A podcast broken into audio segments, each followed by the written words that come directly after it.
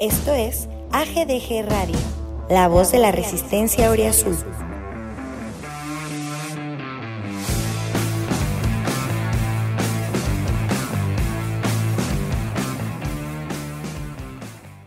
¿Qué onda banda? Bienvenidos a AGDG Radio. Eh, hoy es lunes 12 de octubre, aniversario de un equipo que aquí no, no es tan relevante, nomás como no había muchas efemérides, pues es lo único que por ahí había. Bienvenidos a este nuevo episodio, episodio con un, una muy, muy, muy grata sorpresa seguramente para todos hacia el final del programa, para que se lo avienten todo completo. Y hoy, otra vez, como la semana pasada, tenemos un debut en el podcast, así que antes de, de, empezar a hablarles un poco de lo que viene a lo largo de este capítulo, voy a empezar este, presentando a un, una persona que, que, tiene mucho que ver con la sorpresa que tenemos al final. Eh, desde Puebla, ¿estás en Puebla, Jan? ¿O dónde andas ahora? Así es, en Pueblita andamos. Saludos a todos, ¿cómo andan? Muy bien. Eh, ¿Qué se siente el debut en el podcast? Hoy estoy muy nerviosa, ¿eh? ¿Por qué? pues novata en el podcast. A ver el... qué tal nos va. Seguro bien, seguro bien. Y qué bueno que, que tuviste chance de estar con nosotros hoy. Es un día importante para, para, para, para, para el podcast y para el equipo. Así que muchas gracias. Este, y no, gracias a, a, Pumachi, Pumachi que fue el que puso el desorden, insistiéndome ah, en que ya vuelva al grito de Goya. Ah, y pues aquí con, estamos. Con razón, también hoy está aquí. Tenía que estar él entonces. Y también le doy la bienvenida a mi querido amigo Pumachi, que tenía algunas semanas ausente, pero ya está de regreso. Hola, ¿cómo estás, mi querido Pumachi? ¿Qué onda, amigo? Aquí andamos regresando de, de, de la pausa. De mi pausa, me, me, como que me retiré un par de semanas y ya reviví como el video ese del Undertaker que está reviviendo. ¿También fue pausa COVID la tuya o la tuya no? Pues lo voy a mantener en secreto, pero Ok. Muy bien. ya regresando aquí de vuelta. Qué bueno, güey. Pues este, bienvenido de vuelta. Y finalmente, eh, también regresando de, no, no, no, me acuerdo bien, la verdad, pero creo que de un par de semanas que había estado ausente, eh, mi Irmau Ariel. ¿Cómo estás, cabrón? Muy bien, muy bien. Aquí echándole, echándole ganas al, al FIFA. ¿Para qué les miento de otra cosa? Estoy jugando FIFA, así que pues, vamos, a, vamos a platicar de fútbol un rato. Para los que pensaban que ibas a decir que a la escuela o algo así, no, hay prioridades. Que vayan a la escuela los débiles mentales. Los Venga. que la necesitan.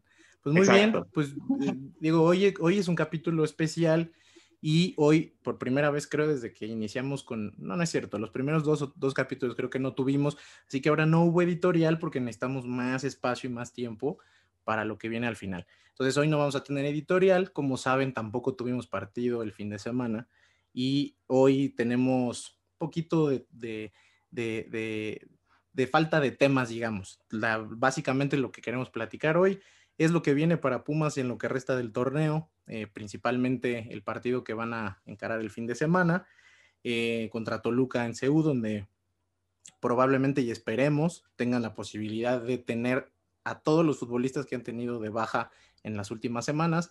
Ya el primero que podemos decir que no es Saucedo, que recuperándose de su lesión se lesionó, este, o sea, ya de plano este güey sí tiene una maldición, pero bueno, vienen partidos muy importantes los que los que vienen particularmente, los dos que vienen creo sobre todo son determinantes para encarar ya las últimas dos jornadas contra rivales de, de, de más peso. Y pues vamos a empezar por ahí, este, ¿qué esperan de los partidos que, que, le vienen a Pumas? Son partidos que pueden determinar muy rápido que Pumas esté entre los primeros cuatro, porque los rivales de este grupito que se hizo ahí entre el 4 y el 7 van a estar peleando esa última posición y se enfrentan entre ellos mucho más que lo que le toca a Pumas. Entonces, puede ser para, para el equipo muy importante sacar los puntos rápido. Como ven, este, primero, el partido que viene del domingo, sobre todo esta parte de Pumas podría por fin, después de varias semanas, volver a tener plantel completo y eh, los partidos que siguen. Y pues em empezamos contigo, Jan, si quieres, para que vayas este, agarrando inercia y nos vayas diciendo este, pues cómo está, cómo está tu, tu perspectiva para lo que resta del torneo para el, para el, plantel. Pues esperando que regresemos al triunfo, ¿no? Porque eso de estar empatando, pues no, ¿verdad? Y que espero, no sé, yo creo que va a estar un poco complicado porque Toluca va a llegar motivado después de que venció al Cruz Azul 2-0.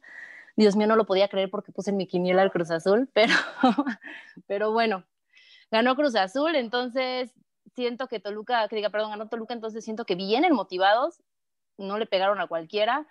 Y Pumas tiene que ganar. Yo siento que ya escuché su podcast pasado, espero una gran actuación del capitán. Ahora sí espero que salga motivado también para que lo perdonemos. Entonces, me voy porque Pumas se lleva el triunfo y más que nada porque siempre han tenido como de hijo a Toluca. Los últimos dos partidos ante ellos lo ganó Puma, entonces Puma se lleva el triunfo. Yo sí, lo que te anticipo, por ejemplo, es que va a ser un gran partido de Iniestra porque no va a estar. Eso es una realidad. Ay, pues está expulsado, ¿verdad? esa, esa, esa primera apuesta tuya ya está hecho. No va a estar, entonces el, partido no, no Entonces, Lira de titular. Lira, de titular, Que, que, que, también es algo que la gente en general pedía, sobre todo después del partido con América. Así que por ahí pudiera ser más buena noticia que mala lo de la suspensión ahora de cara al siguiente juego. ¿Y les late, les late Lira de titular en lugar de Lobo? A mí sí, ya, eh, a mí la verdad es que ya este, me, incluso en podcasts anteriores me, he tenido que aventar, este, dar explicaciones un poco de si me cae bien o mal Iniestra como persona, pues no, o sea, como persona. no, hablando de lo futbolístico, Le mando un abrazo, ¿no? O sea, no es, no es un tema personal, pero futbolísticamente sí pienso que, que Lira debe ser titular. Este, viene la posibilidad seguramente de ver a Waller otra vez de titular ahora en CU. O sea, creo que tenemos chance de, de ver una buena versión de Pumas en el parado de arranque del juego, que ha sido algo que yo pienso que recurrentemente no ha pasado. O sea, el, equipo que inicia de repente terminas viéndose mejor con ciertas modificaciones al final y en estos últimos tres partidos pues no pudieron terminar completos y eso condicionó un montón los resultados, ¿no? Totalmente. Y de Lira yo siento que sí es muy bueno, pero sí le falta esa experiencia, ¿no? Pues habrá minutos ahora, seguramente para él, para que vaya agarrando otra vez después de haber estado sentado un rato, que ha estado entrando, de, de, hecho, en casi todos estos juegos que no arrancó, ha entrado eh, en el segundo tiempo, así que le serviría también para recuperar un poco el ritmo que traía antes, ¿no?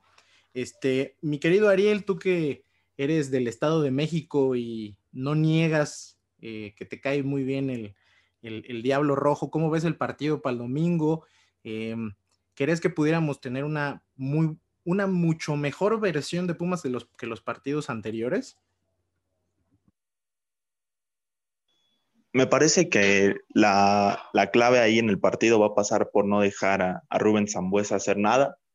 Prácticamente todo el juego de Toluca se basa en lo que haga Rubens en el medio campo. Entonces, por ahí va a estar, va a estar el, el tema, el tema clave. Me parece que Lira y quien lo acompañe en la contención tendrán que estar muy atentos ahí con Zambuesa. Después no le veo tantas armas al Toluca, me parece que Pumas es mejor equipo y que Pumas va a ganar ese partido sin, sin tantas complicaciones. Ojalá, ojalá que se cumpla el, el pronóstico y que podamos ver una versión, pues sí, dominante, un poco más eh, más acoplada, más fuerte del equipo para lo que viene en la liguilla, que es mucho, mucho más, más difícil de lo, que, de lo que puede ser un partido de torneo regular. Coincido contigo sobre todo en que hay algo que, creo que este equipo, sobre todo en esta recta final del torneo, le pudiéramos pedir y sería muy bueno, es que además del resultado, que digo, si ganan 1-0 en un partido horrible, dado el momento del torneo, igual ni nos quejamos tanto, pero creo que por el momento en que está ya el, torneo en esta última etapa, un partido donde Pumas muestre este, mucho más armas, que sea dominante, que tenga un resultado, pues no voy a decir una goleada, pero un resultado mucho más convincente, sería muy bueno de cara a los siguientes partidos. Y eso este, parece que está puesto ¿no? sobre la mesa un Toluca irregular, que como dice Yancy, la semana pasada le pegó a Cruz Azul que yo me voy a atrever a decir que a mí Cruz Azul no se me hace tan dominante como a lo mejor parecía al principio. Creo que eh, de, mitad del torneo a la fecha tiene, o sea, ya mostró de cierta manera algunas debilidades que creo que técnicos de repente ya identificaron y le podrán jugar de cierta manera y le bastante, seguramente le saquen resultados como ha pasado. Siento que a lo mejor no es tanto parámetro o sea, para hablar de que le ganaron o no a, Cruz Azul Toluca y que pudiera venir enrachado. Lo que sí es que es un equipo que acaba de cambiar técnico, normalmente pues puede traer otro, otro mood, pareciera que Toluca está hecho para tenderle la cama a sus entrenadores, decían que era Talavera, ya ni siquiera está ahí y, y lo volvieron a hacer con, con, el, con el Chepo, que digo, el Chepo sabemos ya también de qué lado más caí este, desde aquella infame eliminatoria. Yo creo que él está claro que perdió mucha credibilidad como técnico, pero, o sea, Toluca tiene estos altibajos, se, volvió un equipo muy gitanón, según, según yo. Tú, este, ¿cómo ves lo que viene, mi Pumachi? Sobre todo pensando, repito que a lo mejor lo que muchos pedíamos, ¿no? De, por, punto uno, no ver a Iniestra se va a dar. Este, ver más tiempo, eh, verle más minutos en medio campo, ya sea a Waller, eh, a, Lira y a, Leo López también pudiera darse. Este, vamos a recuperar a Nico Freire, ya, ya en algún punto esta semana subí un video entrenando o llegando a cantera al menos. Eh, Carlos González, que fue una baja súper sensible en el último partido.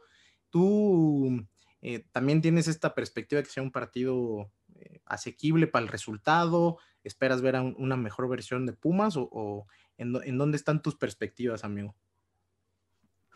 Sí, pues por supuesto, yo creo que Toluca es de los equipos más bipolares del país, ¿no? De repente juegan bien, me recuerdan como a los Pumas de 2000, pues que 17, que de repente estaban en posición 18, pero le ganaban al América o una cosa así, entonces, pues sí me parece un equipo muy, muy regular que Pumas debe de aprovecharlo. En teoría ha jugado mejor. Yo, le, yo esperaría que Pumas mantenga ese buen juego que, pues, que ha mostrado ¿no? a lo largo de todo el torneo.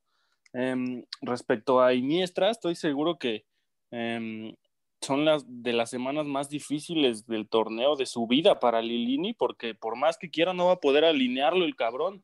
Eh, entonces ya pues, no va a poder contar con él y vamos a poder ver a, Lira, que ya lo hemos pedido aquí en Twitter y toda la gente, pues sí ha, pedido como más chances, ¿no? Porque parece que cuando están al 100, sí prefiere totalmente a Iniestra, que bueno, sus razones tendrá y lo que sea, ¿no? Pero pues ahora ya no le va a tocar y ahora sí, pues se la va a tener que tragar el señor Lilini. Es, es un buen punto, o sea, las decisiones tácticas que han sacado a Iniestra del cuadro han sido o COVID o suspensiones, ¿no? O sea, cuando el tipo está disponible, juega. Así que es una buena oportunidad para los que quieren minutos en esa posición, pues de demostrar. Yo siento que Lira, por ha mostrado cosas y probablemente mereciera un poco más, pero pues, es, este momento donde se tiene que mostrar. Así que ojalá que tenga un buen partido. Y luego, eh, estaba, estaba pensando, ¿no? Con los jugadores que vuelven, eh, que son pues todo, casi todos los que estaban o por suspensión, que fue el caso de Álvarez, los de COVID y los de lesiones, algunos, van a estar de vuelta. Eh, pues de algo sirvió la pausa por, el tema de la fecha FIFA de la selección mexicana, de, lo único que sirvió.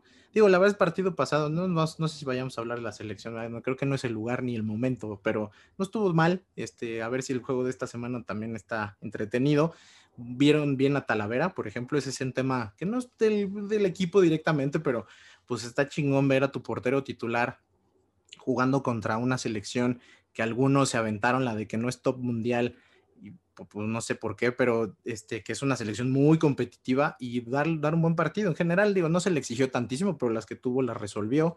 Esto sería la primera pregunta para lo que siguen sus intervenciones. Y luego la otra es, este, ¿qué, qué, ¿A quién esperan ver de regreso en el cuadro titular? Por ejemplo, eh, si, está listo eh, Fabio Álvarez, yo no estoy tan seguro de que vaya a jugar, a menos de que vaya a jugar acompañando a Lira en el medio campo, pero entonces Waller volvería a la banca. ¿Ustedes cómo ven? ¿Qué, creen que pudiéramos ver de Pumas en su, en su once inicial? De entrada, si no pasa nada raro y esperemos que así sea, Talavera debería estar en, la portería y va a ser un partido de morbo. Bueno, iba a ser, porque todo parece indicar que eh, nuestro archienemigo, el Pollo Saldívar, ni siquiera va a estar, este, pues ya ni siquiera sé si en la banca, no sé si esté en la banca normalmente, lo veo que está en las 20, no sé si después está en la banca. Este, no vamos a poder estar en el estadio para bucharlo como se merecía. Entonces, eso le quitó un poquito de morbo al juego. Pero entonces, en general, ¿cómo ven esos dos temas? ¿Cómo vieron a Talavera el, la semana pasada? ¿Y qué creen que pudiéramos ver en la cancha de arranque el partido del domingo. empezamos contigo ahora, mi a ver cómo, a ver cómo ves. El, tema de Talavera, la verdad es que a mí no me genera mucho porque soy como enemigo de la selección, entonces pues, me da exactamente igual. Y en, el, en lo que veo del, del tema de Saldívar, me quiero saltar un poco ahí a burlarme un poquito del pollito Saldívar. Sí, era el momento, es hoy. Este, pues qué pena, ¿no? Hace, hace unos cuantos meses era el titular del cuarto grande y ahora pues, es portero de la sub-20 del Toluca, ¿no? Que pobrecito, pobrecito. A mí me dio un poquito de pena y sobre todo porque pensé que este fin de semana, el fin de semana pasado, perdón, eh, Luis García Palomera iba a perder ahí el, la titularidad contra Cruz Azul, pero tuvo una buena actuación. La verdad es que sí, le quitó mucho morbo el hecho de que Saldívar perdiera la titularidad desde el minuto uno del torneo con, Luis García, entonces, pues no, no le queda tanto ese partido, más que este, este nerviosismo de que siempre a Pumas se le da por perder los partidos más fáciles y, sobre todo que viene la presión de Tigres para, para agarrar el cuarto lugar de la, de la clasificación, de evitar el repechaje, de evitar por ahí alguna sorpresa. Entonces, eso, eso sería lo que ahí me quedo con el tema de, nuestro querido Saldívar, ojalá siga comiendo banca un, buen ratito. Se lo merece. Yo coincido. La neta, la neta es que no, tampoco quiero que después me vayan a decir, ay, es que güey, ni lo conoces personalmente, no es tan mal pedo. No importa, o sea, yo a mí me cae gordo porque nos hizo mucho daño y futbolísticamente solamente le deseo lo mismo. Ojalá que se quede ahí en la sub-20 de Toluca un rato para que, para que reflexione de lo que nos hizo. Este, mi querido Pumachi, también eh, lo, que, lo que ahorita decía Ariel, este, podría ser una parte bien importante. El equipo va a jugar este, un partido que si gana, dado que Tigres y América juegan, si no me equivoco, van a repartir puntos. Ah, no es cierto, es León, León y América. Y Tigres tiene también un partido complicadón. O sea, pudiera ser que, este, o sea, Pumas pudiera volver a esta etapa en donde puede hacer que el desenlace del torneo esté en sus manos, ¿no? Eso en otros torneos ha sido justamente el talón de Aquiles, ¿no? El, el momento donde Pumas tiene que dar el golpe de autoridad en la mesa, algo pasa. Ahora, también hemos hablado repetidamente en este podcast de que confiamos en que este equipo está, eh, es distinto, ¿no? Por estas razones. Entonces, primero eso, ¿no? Te, ¿cómo, cómo, eh, o sea, qué esperas ver después de que acabe el partido? ¿Esperas seguir viendo a Pumas dentro de los cuatro directos? Y de las otras preguntas que decía, bueno, más preguntas, comentarios y tus reflexiones, ¿verdad? De cómo viste al buen Tala y luego, este, pues algún saludo a Saldívar también, si, si nos oye, ¿no? Para que no sienta tan mal, o sí, no, no, no, creo que nos afecte mucho. no, para nada. Eh.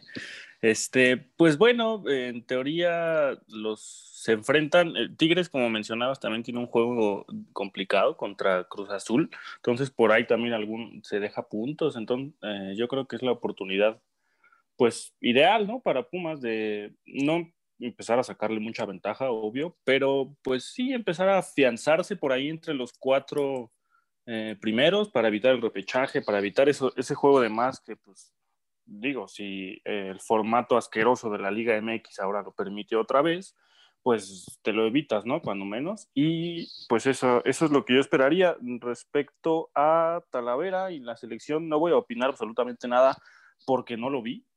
Entonces, pues no, o sea, leí por ahí que estuvo bastante bien y, todo, pues está bien, ¿no? fue una selección importante. Yo no sé cómo se atreven a, decir que, Países Bajos, iba a decir Holanda, pero ya no. Países Bajos no es un... Yo sí, dije Holanda, perdón. Holanda, se sigue llamando Holanda. No, pues es que regañan a los de Twitter por decirles Holanda, entonces yo mejor Países Bajos. Este, pero algunos demeritan, ¿no? Que es un equipo sin sus estrellas y no sé qué. Y esos mismos después, dos días después, tuitean que Raúl Jiménez es delantero top mundial. Entonces, pues eh, estamos en el mismo canal o no. Y pues ya eh, a Saldívar, ay, es que es complicado porque a veces los futbolistas y la misma gente se toma como que muy a pecho cuando hablas de un futbolista precisamente creen que estás hablando de la persona. Y pues no, simplemente estás hablando de su nivel como profesional, como jugador. Y pues un saludo hasta donde se encuentre, hasta la banca donde se encuentre sentado y donde va a permanecer seguramente. Muy bien, muy diplomático, pero bien. Y tú, Jan, este, de, de, de Saldívar vi que hiciste una cara así como de, ay, pobre cabrón, sí, sí, este, digo, no es que le deseemos mal, repito, pero es, una, es, un karma que traíamos desde 2018 que nos carcomía, que de hecho, pues nuestra idea era, vamos a verlo jugar contra Pumas y que se coma cuatro. Pero ya si lo piensa uno fríamente, está más culero todavía que vaya a tener que ver el partido, pues en la banca, ¿no? Este, eso primero, y de lo demás, ¿tú cómo ves? Este, la verdad, el partido, decía es que ahorita se me, recordé un poquito de cómo iba la pregunta, este, el, el partido pinta para que el equipo tenga un poco más de profundidad de banca, que, jueguen estos futbolistas que no, que no lo hicieron en los últimos partidos por ciertas circunstancias. ¿Tú a quién esperas ver eh, de arranque en el partido de, del, domingo? Ay, lo de Tala también. Voy a empezar con eso porque tengo que sacarlo, ¿sabes? Voy a empezar con lo de los porteros, el tema de los porteros sí estoy muy contenta de que Tala va a regresar. Obviamente me pesó que no estuviera en el clásico capitalino. Es algo que pesa, que no esté alguien protegiéndote después de lo que nos provocó Saldívar contra ellos, porque no lo olvido, porque lo sigo sufriendo, porque fui y lloré. Entonces, era momento de sacar esto, ¿no? Eh, tampoco vi el partido y sí leí muchas cosas, leí lo, lo, mismo que todos leyeron, que una selección X no, no lo es, y es una selección que nos duele además, entonces muy bien, qué bueno que Talavera tuvo una actuación. Insisto, tampoco vi el partido, no puedo comentar como más allá. Y el tema Saldívar, pues qué triste, ¿no? O sea, el paquete Talavera con Ramón Pasquel lo sentó y lo sentó feo. Entonces, él está trabajando en donde trabajaba Ramón Pasquel y ahorita Pasquel ha hecho un par de partidos buenos con Pumas Tabasco y pues de Talavera, ¿qué te digo, no? Entonces, Talavera ya me ganó, ya ganó mi corazoncito, creo que es ahorita mi favorito en Pumas. Tal vez algunos van a diferir por ahí, pero la verdad es que me tiene muy contenta porque es lo que le faltaba a Pumas, una portería protegida. Y pues obviamente Saldívar la tiene imposible sentar a, Luis García porque es un portero que esperó muchísimo tiempo ese lugar y creo que se lo merece muchísimo más. Con respecto al partido, Pumas tiene todas las de ganar creo que sí le falta a Toluca llegarle, Pumas sí tiene más equipo. Eh, y te repito, la balanza en temas de partidos anteriores está en Pumas. ¿Y a quién espero ver? Pues creo que las alineaciones como han estado no me han molestado a pesar de las bajas, pero sí quiero volver a ver a Freire por ahí. Waller obviamente se va a ir a sentar, yo creo que no lo van a volver a poner de titular ahorita. Y pues es lo que creo que va a haber ahí. Pero nada más. Fíjate que yo creo que yo lo que más quiero es que Waller empiece a ser más eh, consistente eh, en, el cuadro titular y es lo que me preocupa. Que... Me gustó, ¿eh? Me gustó contra América. A, mí la verdad es que me gustó mucho, me gustó muchísimo y creo que el problema que, como que el debate se ha centrado en que juega en Iniestra y, y, un poco el tema aquí es si llega a jugar Lira, este, y Turbe está jugando también bien, no lo van a sentar, o sea, jugó en otra posición el fin pasado, pero va a jugar. Me duele, fíjate que el tema de Iturbe, porque ¿Te duele que, yo no ande bien? Ah. Sí, porque yo no le tenía cariño y me está callando la boca, entonces no puedo o sea, hablar eres, de la escuela pumachista. Nadie, le tenía cariño, ¿no? no, pues es que de verdad. Hicimos, eh, ah, es más, aquí está Ariel. Ariel se aventó una, una editorial donde en pocas palabras lo canceló pidió que, y, la verdad es que ya, ya este, siendo muy, o sea, fríos y todo, este, o sea, el tipo, digo, tiene estos arranques y demás, habrá quien le guste y no, eh, honestamente hay quien lo ve del lado de, pues, es que tiene sangre y le pesa salir, lo que sea, y luego pues, ya hablamos también de ese tema, ¿no? De los, no, es que eso no representa a la institución, o sea, quitando todo ese, ese como tema alrededor, futbolísticamente, pues, el güey sí tiene una, una, un rendimiento mucho mayor al que habíamos visto, el gol del fin de semana, como no hubo mucho fútbol, me volví a aventar el partido y había visto el color de ese partido tres o cuatro veces. Es, es un golazo, digo, no por él nada más, lo la jugada de Mayorga, que ya viéndola en el, en el color, por ejemplo, es impresionante y, y el remate es muy bueno, o sea, vaya, creo que hay muchos futbolistas que, como decíamos en el podcast pasado, están por arriba de su, de, de, de, ya no solo del nivel reciente, sino quizá de las expectativas que nosotros teníamos y la verdad es que como aficionado, sí, pues de repente uno se avienta esa de, al principio a lo mejor traes el, contexto de un Iturbe mal, mal manejado en el que en el equipo se tuvo que ir, pues es la, la, verdad no es nada fuera de lo normal que digas, este güey no lo quiero ver jugar, lo vi jugar y no hizo nada, me parece lo más natural.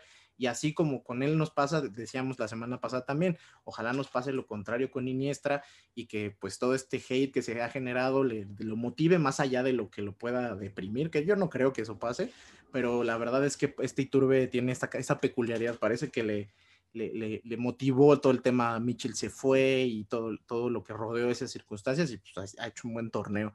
Así que, por ejemplo, por ese lado yo tampoco creo que, que lo vayan a poner a Waller en esa posición. Entonces, a mí lo único que me gustaría, así, en, en pocas palabras, es, eh, me gustaría ver en el medio campo a Waller y a, y a, y a Lira juntos me gusta, o sea, yo la, verdad no soy nada fanático del fútbol de, Fabio Álvarez, así que si no juega de titular, creo que hasta como revulsivo pudiera ser algo más interesante. Y también creo que va a ser muy bueno ver a Freire de vuelta. No es nada contra canteranos, mucho menos. O sea, también ahí lo de Quintana no, no me parece que ya esté al nivel de lo que estamos viendo con Johan y Freire. Así que es, una, es un buen suplente hoy y tiene que aceptar ese rol, ¿no? Entonces, pues del partido que viene, creo que con eso pudiéramos cubrir todo lo que, casi todo lo que viene. No sé si ustedes tengan algo más que agregar de, lo que esperan de los partidos restantes. Digo, los vamos obviamente a ir tocando conforme vengan las fechas de, los juegos, pero ahora mismo hay algo que, les gustaría comentar de los partidos que vienen. Yo les voy a decir algo. Para mí, el, bueno, para mí, antes de, darles a ustedes la palabra, el partido que yo más espero es el de la última jornada contra Cruz Azul tengo amigos este, familiares muy aficionados a Cruz Azul que de niño me quisieron convertir a ese equipo y no, afortunadamente no me dejé. Hubiera yo sufrido mucho si uno sufre acá, imagínense cómo sufre allá, ¿no? Entonces no me dejé. Y, y, es el partido donde normalmente tengo más piques y apuestas y tal, entonces lo estoy esperando con muchas ansias. ¿Ustedes qué, qué esperan de los partidos restantes? Yo creo que Pumas puede, de los 12 puntos que tiene enfrente, yo la verdad sí creo que puede sacar este, por lo menos nueve puntos. Este, y creo que eso le alcanzaría para meterse en los primeros cuatro. ¿Ustedes qué, qué, apuestas tienen? empezamos ahora contigo, Jan. Bueno, pues este partido ya dijimos, yo creo que se lo lleva Pumas, Toluca espero que sea fácil, después sigue Pachuca, si no me equivoco. Contra los Tuzos, híjole, también siento que son un sube y baja los Tuzos. Pero bueno, ese sí siento que se lo lleva también Pumas. Fíjate que con Chivas yo sí veo un empate, ¿eh? Es como más complicado ahí. Y para el último, con Cruz Azul. Madre mía. Ay, no, es que está, está bueno el cierre, ¿eh? no sé, no sé la verdad. O sea, la verdad, este cierre del torneo va a, estar, va a, estar, bien bueno. O sea, digo, quitando que estamos muy metidos con lo de Pumas, los otros partidos también traen este, mucho potencial, sobre todo los que van a estar peleando esos lugares. Y yo, pues a lo mejor hoy nos tocó concentrarnos como estamos en los primeros cuatro y qué chingón es eso. Estamos, yo no, no sé, honestamente. yo espero que sigamos ahí. yo también. Y, yo, y, y, ojalá, porque yo no estoy ni claro de quiénes son los que vienen peleando por entrar en los primeros 12. Yo perdí por completo la media tabla porque yo estoy muy, a diferencia de otros años. Estamos arriba. qué bonito se siente. O sea, la verdad es que creo que ahí puede haber partidos que, que determinen muy rápido cómo se van moviendo las posiciones. Y por eso yo decía, si de estos primeros seis puntos, Pumas es capaz de sacar seis puntos, estaría en una posición ideal para lo que serían las últimas dos jornadas que en, en, el papel por los rivales, pues pueden ser las complicadas, ¿no? Así es, y bueno, ahorita la verdad es que con el formato nuevo, que no me gusta nada, lo justo es que nos quedemos arriba porque han hecho una buena campaña a pesar de todo, entonces creo que tenemos bien merecido el lugar en el que estamos o más arriba, de verdad se puede, y Y pues ahí se vienen correteando los norteños, ahí se viene correteando Chivas, o sea, sí está como muy cerrada de media tabla para abajo, entonces, pues a ver qué pasa con lo del repechaje, ¿no? Esperemos que sea positivo, de verdad, de la última jornada, no sé, de verdad, quisiera decirte que todos lo gana Pumas, pero me pongo muy nerviosa, no sé, no, no quiero soltar más porque luego no vaya a ser de mala suerte. Póngale ficha, póngale ficha al empate, ahí está lo mónico.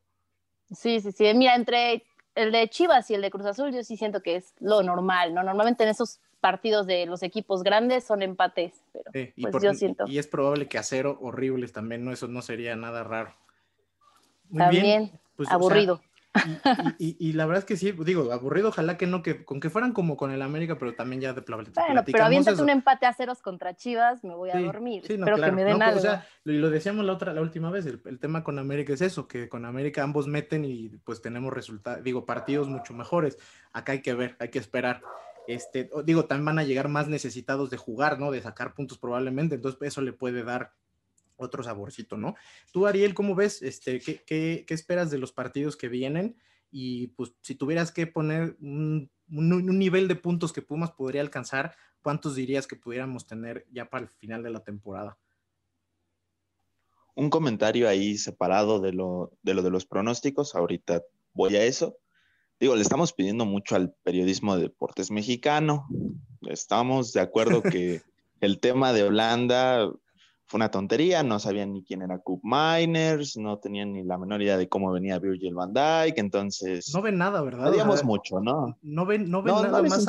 Nada. Pero para ellos es una selección X, déjalos que sea una selección X, déjalos ya no, ya no, ya no digamos de Argelia lo que esperan, o sea, si, no, si no tienen idea de Holanda, ya no digamos de Argelia, ¿no? Le, dijeron molero al, campeón asiático, ¿no? Que, que Qatar y Japón andan muy bien, pero bueno. Dejémoslos un ratito. Argelia juega descalzo todavía, ¿no? Sí, han de creer que... En camellos. Sí. Son terroristas, algo. No sí, Eso, eso, es una tristeza, es cierto. Ahí no usan autobús para llegar al estadio, llegan en su camello. Eso, y sí, yo te apuesto. O en elefantes, como los Reyes Magos. Ándale, son los Reyes Magos. Lo podríamos ir de broma, pero uno ya lee su, el nivel de debate en el que se mueven y no me sorprendería ni tantito. Ese es un buen punto de Ariel. En, en el tema de los puntos, yo creo que contra el Toluca se va a ganar.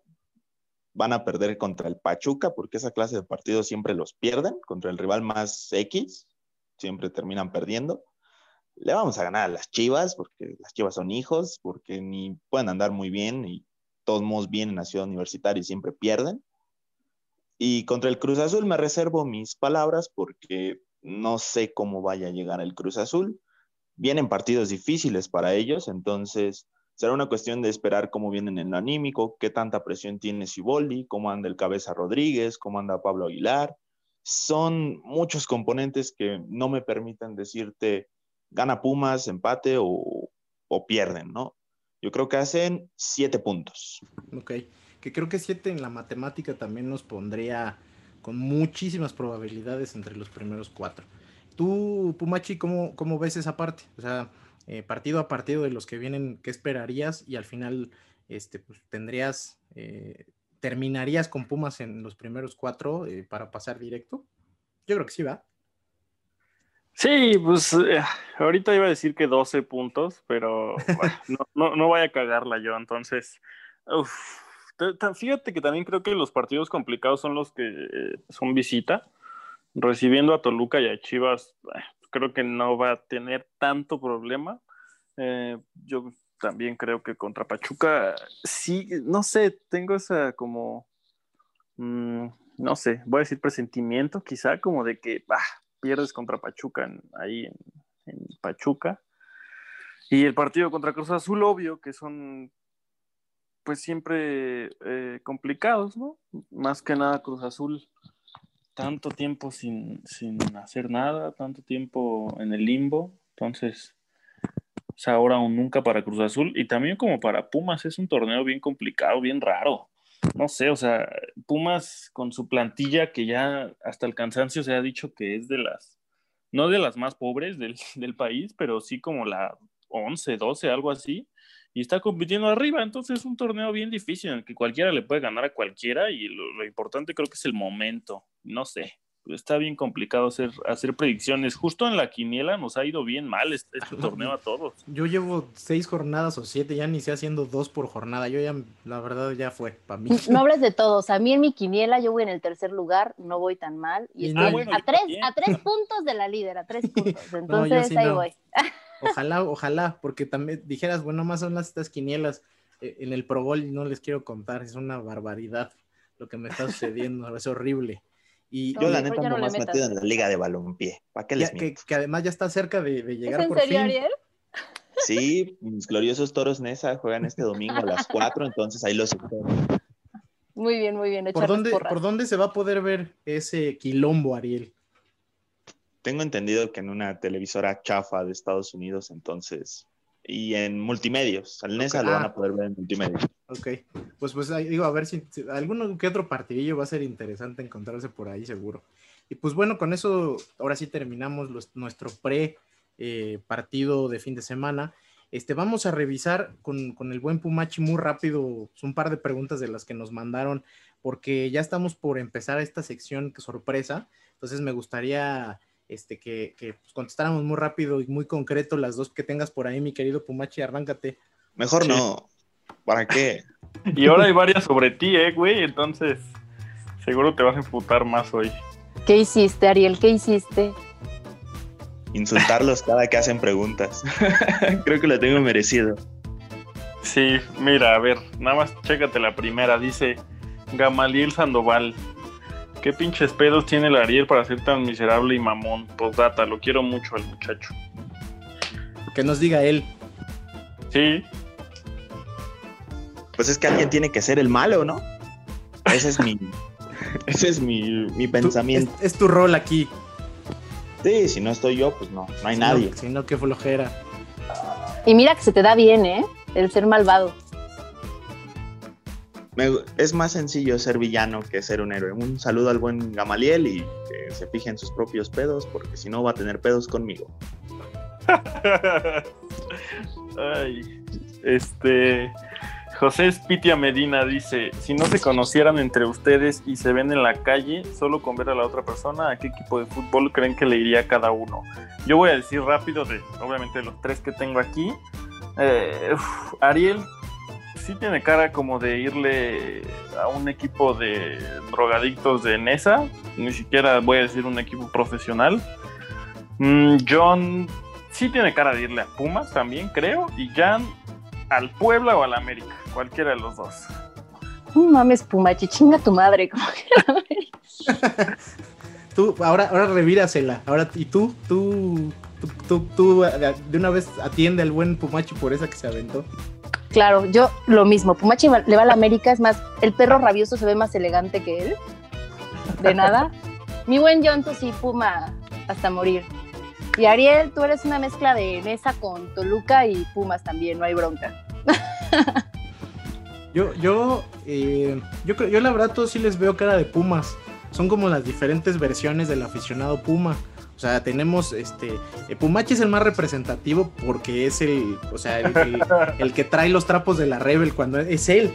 Pero los demás también tienen sus, sus, rasgos particulares. Yo, si no, si no, creo que de, en general del plan, de todo lo del, grupo, pues nada más pensar que los que no viven aquí, que le fueran al equipo de su lugar de origen, pero de ahí en fuera sí son muy Pumas todos, así que yo me voy por Pumas 100%. La banda de aquí todos Pumas. Viajar cada, cada que pueda a Ciudad de México a ver a mis Pumas, o sea, no, ya no tendría sentido mi vida. Viajarías a ver a la América.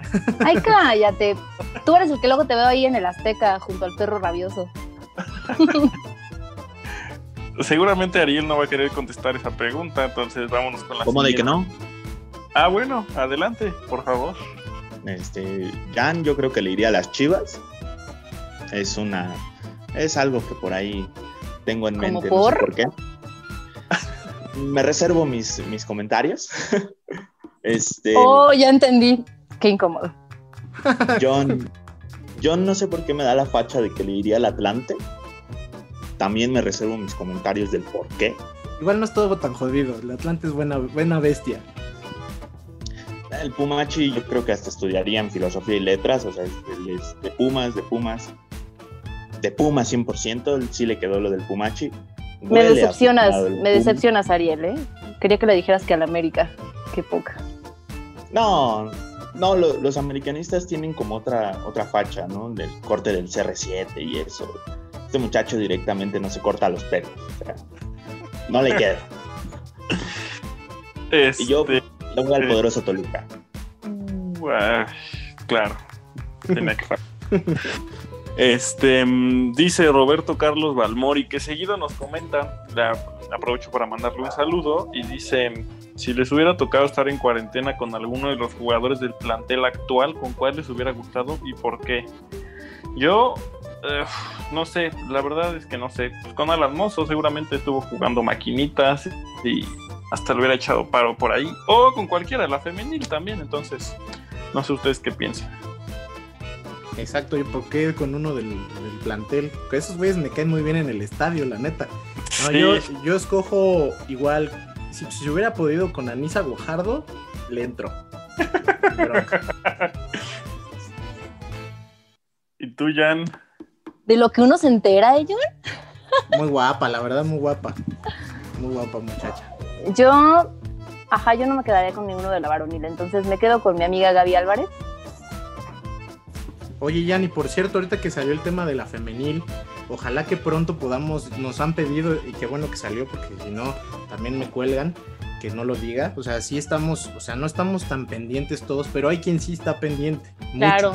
Entonces. Yo, jornada jornada. Vamos a, ya viene la parte final del torneo y, seguro vamos a tener algo en próximos podcasts respecto al buen papel que están haciendo las, chicas de la familia. Que, o sea, la verdad es que, digo, este, no sobra decir que pareciera que este, este, esta última versión del equipo está teniendo este, pues, mucho mejores resultados porque la verdad debemos estar también pendientes de cierta manera y lo hemos estado, pero a lo mejor el seguimiento no es el mismo que el que tenemos con el varonil como para opinar de la misma manera, pero repito, hay quien sí y lo vamos a hacer pues, este, próximamente porque vale la pena, es un equipo que va a estar compitiendo en esta liguilla seguramente y vale, valdrá mucho la pena darles otro tipo de, información a ustedes de, igual de, nuestras opiniones al respecto, pero de los que realmente lo, lo, siguen, le saben, como Jan por ejemplo, y, otros, y otras más que, no, no, no me anticiparé, no me adelantaré, pero por ahí habrá algunas cosillas.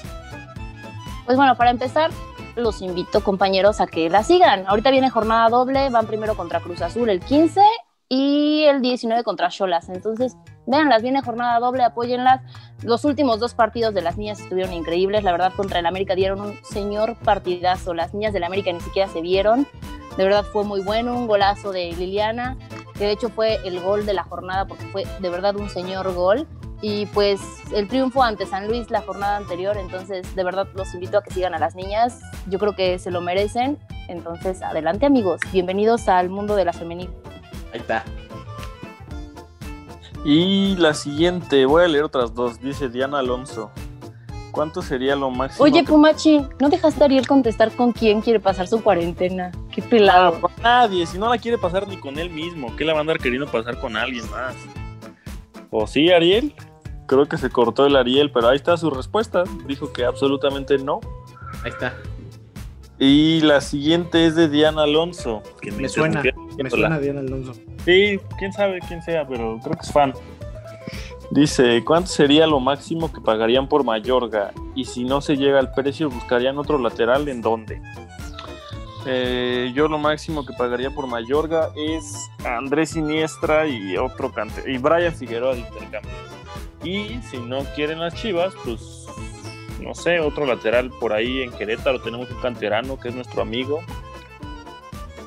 Mejor miéntale la madre a las Chivas con esos que le quieres mandar, güey. No, aparte, párate. Te va a enojar Diana porque anda ofreciendo a Andrés Siniestra. ¿Qué te pasa? bueno, sí, para empezar. Deja de ofrecer a Lobo, por favor, sí. Yo sí, si, si cuesta menos de 5, la verdad que creo que por ahí va y eso que salió que es 9 y 10 era pura mamada. Yo sí cuesta menos de 5, yo creo que, o sea, unos 3.5, 4, yo creo que sí los puede llegar a valer. ¿De verdad tanto? Me, quedaba con, es que son precios de Chivas. ¿no?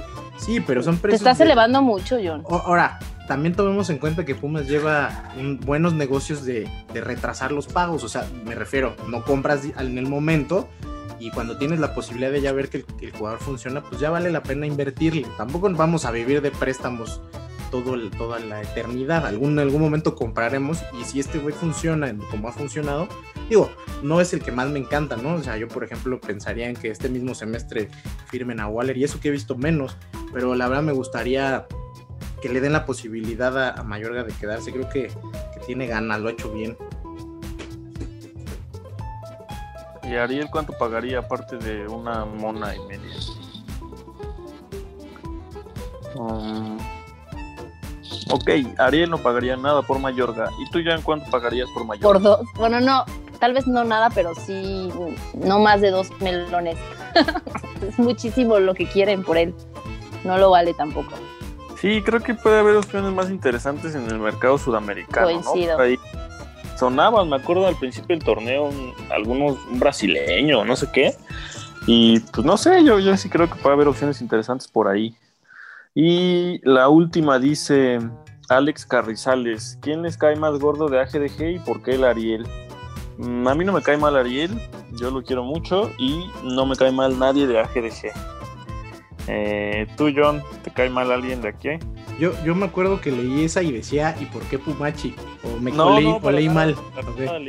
a, mí, a mí la verdad ninguno me cae mal. Al contrario, los considero grandes, eh, grandes amigos que me entregó el, el, Club Universidad Nacional. No hay hate aquí, de mi parte al menos. ¿Y de tu parte, Jan? Pues la verdad es que a nadie, con el que más me peleo es con Nutria, pero sabe que lo amo mucho. Entonces no, no hay pedo con nadie. Vaya que me consta que se pelean mucho, pero bueno. Igual y después le voy a echar bronca a Pumachi, porque luego anda escribiéndome bien grosero. pero nada para, Nada, para nada, para nada. Ariel, ¿Ariel sigue con nosotros o ya le cagaron las preguntas? Creo que sí sigue, ¿no? O murió su internet, tal vez. ¿Qué huele? ¿Quién te cae más mal de AGDG y por qué eres tú mismo? Pues tú, baboso, por mugroso, porque otra cosa me vas a caer mal.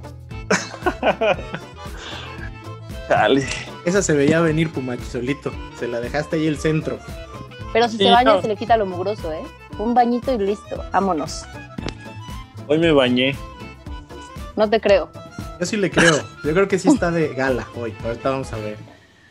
Bueno, pues esto fue todo por, por las preguntas. Dejaron varias por ahí que ya es costumbre, la verdad se agradece, pero sigan, sigan al pendiente en el grupo, que ahí es donde pueden, pueden mandar su pregunta, su comentario, lo que se les antoje.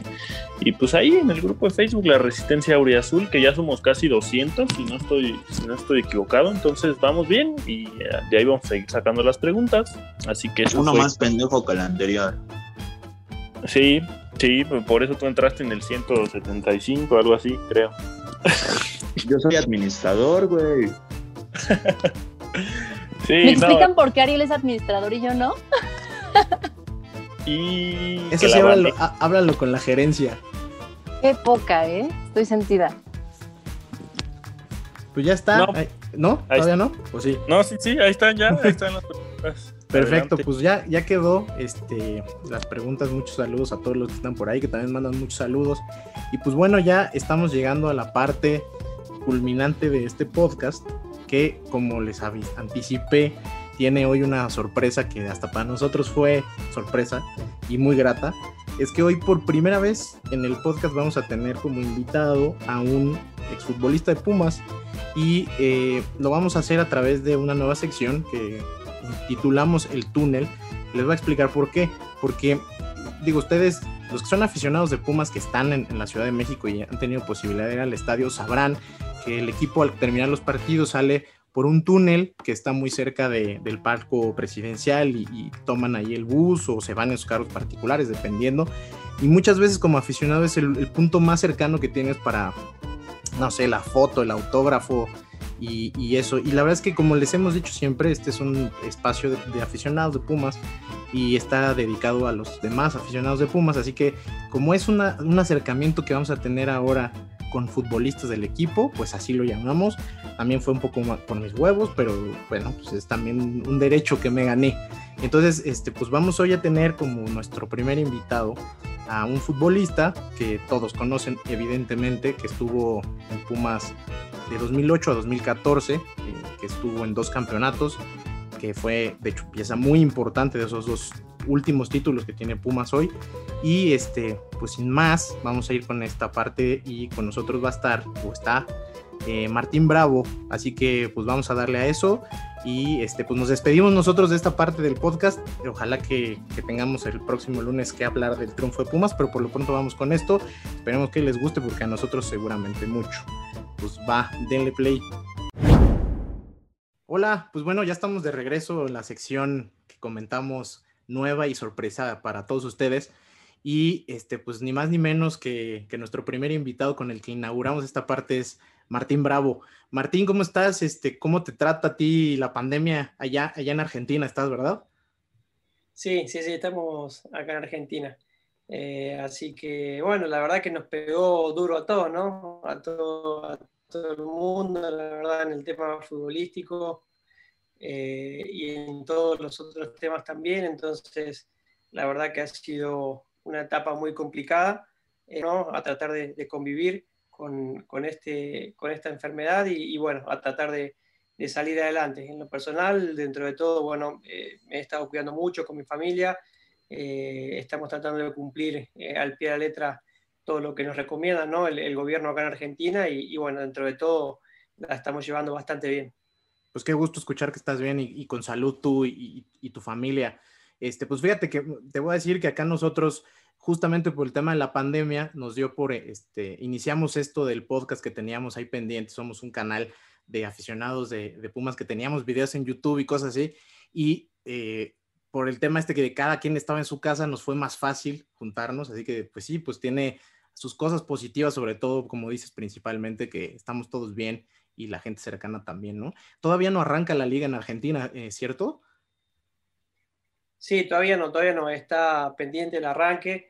Teóricamente se va a empezar a jugar ahora eh, en este mes, eh, primera división, segunda división el, el mes que viene, a principio de, de noviembre y bueno, y así sucesivamente las demás categorías, así que de a poquito van a ir empezando otra vez. ¿Tú sigues con San Martín y, ya estás entrenando con, el equipo o, todavía no? ¿Estás tú por tu cuenta? Eh, no, todavía no. Bueno, yo con San Martín terminé contrato el 30 de junio y ya no voy a renovar, no voy a renovar con ellos y, bueno, ahora estoy en pláticas con un, con un nuevo equipo y, bueno, acá en Argentina mismo también. Eh, así que a lo mejor esté por cerrar con ese nuevo equipo, pero bueno, todavía no, no es nada oficial, así que estamos ahí en, en pláticas y tratando de, ultimar detalles, así que todavía tengo algo que, arreglar y bueno, ya después eh, se sabrá o compartiré en qué club eh, voy a seguir mi carrera. Muy bien, pues que haya suerte en eso, que te vaya muy bien en eso. Oye, eh, primero, y la verdad es que no, no sabía cómo preguntarte, pero Martín está bien. Acá la verdad yo nunca te, te, llamé por el apodo de, rata. Yo siempre te decía Martín Otín. Este, Rata, este, ¿por qué? ¿De, dónde salió ese apodo? ¿Sí lo usan? ¿Te llaman así o, nada más fue para el tema este futbolístico de cómo te, o sea, no sé, el, locutor, del, el narrador de, los partidos o es un tema de que tus compañeros sí te llaman así también? No, no, no, en realidad, bueno, mis compañeros generalmente me decían Martín, eh, pero sí era un apodo que me quedó de, cuando era, bueno, de cuando empecé a jugar realmente en, en primera división, cuando llegué al plantel, eh, acá en Argentina, en Colón, como era el, más chiquitito, era muy rápido, me movía por todos lados, me pusieron la ratita, la rata, entonces ahí quedó la rata y bueno, se, siguió el apodo para ir para México. Sí, pues sí, o sea, es que aquí como que de repente te empezaron a decir así y digo, no es, no, no, no es que sea despectivo ni nada, pero es un apodo poco común en realidad, ¿no? Oye, ahorita que lo tocaste, ¿no? Eh, tú debutaste con Colón y, y, y poquito tiempo después te, vas a jugar a San Martín y, realmente tenías pocos partidos oficiales en Argentina cuando vienes a México, ¿no? O sea, realmente se podría decir que, acá tuviste el inicio formalmente de, tu carrera, este, porque yo no tenía esa información y ahora que estuvimos este, pues, haciendo algo de, research y eso, pues en realidad estuviste poco tiempo antes de venir a México, ¿no? En Argentina. Sí, sí, sí, la verdad que sí. Bueno, debuté en el 2005 con Colón eh, y del 2005 al 2007, la verdad tuve muy poca eh, participación con el, equipo, eh, como pasa casi en la mayoría de los equipos, ¿no? El, Colón está con problemas de descenso, de promedio, y se apoyan obviamente en, la gente de experiencia, en la gente más grande, y los chicos teníamos que esperar, obviamente.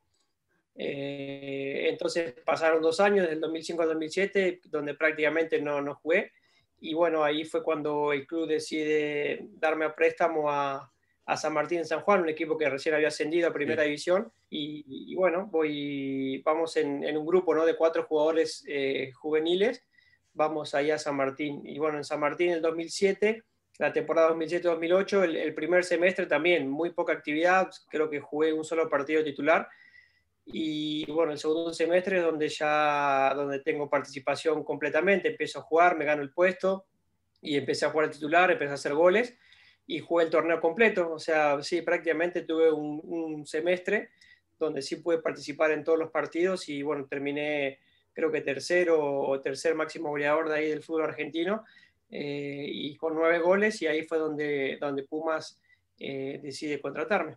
Ya, ¿Y, cómo se da ese acercamiento? La verdad es que, por ejemplo, es difícil o mediáticamente es complicado que le puedas dar este, desde México seguimiento al tema fichajes. Ahora es más fácil, ¿no? Como que últimamente se, dispara mucha información con el tema redes sociales, pero estamos hablando de que llegaste a Pumas en 2008, o sea, ya son 12 años, no había tanta información, o sea, para nosotros fue más un poco el día que te presentaron, me acuerdo que eh, con la playera, con, con, Dante López, si no mal recuerdo, ¿no? En el estadio, la primera foto que empieza a circular es que nos enteramos que, que, eras un nuevo refuerzo de Pumas. Entonces, ¿cómo se da ese proceso? Al final, eh, como dices, este, tuviste un buen torneo y eso fue eh, suficiente para que te volteara a ver la gente que en ese momento era la directiva acá. ¿Y cómo se dio ese proceso? ¿Cómo fue venir para, eras joven todavía?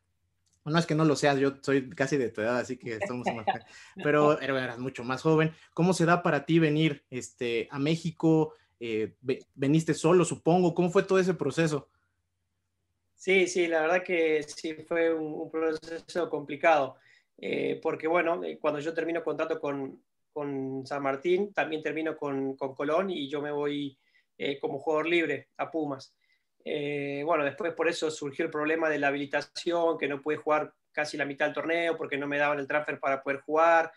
Eh, tuve unos problemas ahí con el club anterior y, bueno, después al final se pudo destrabar todo y pude jugar.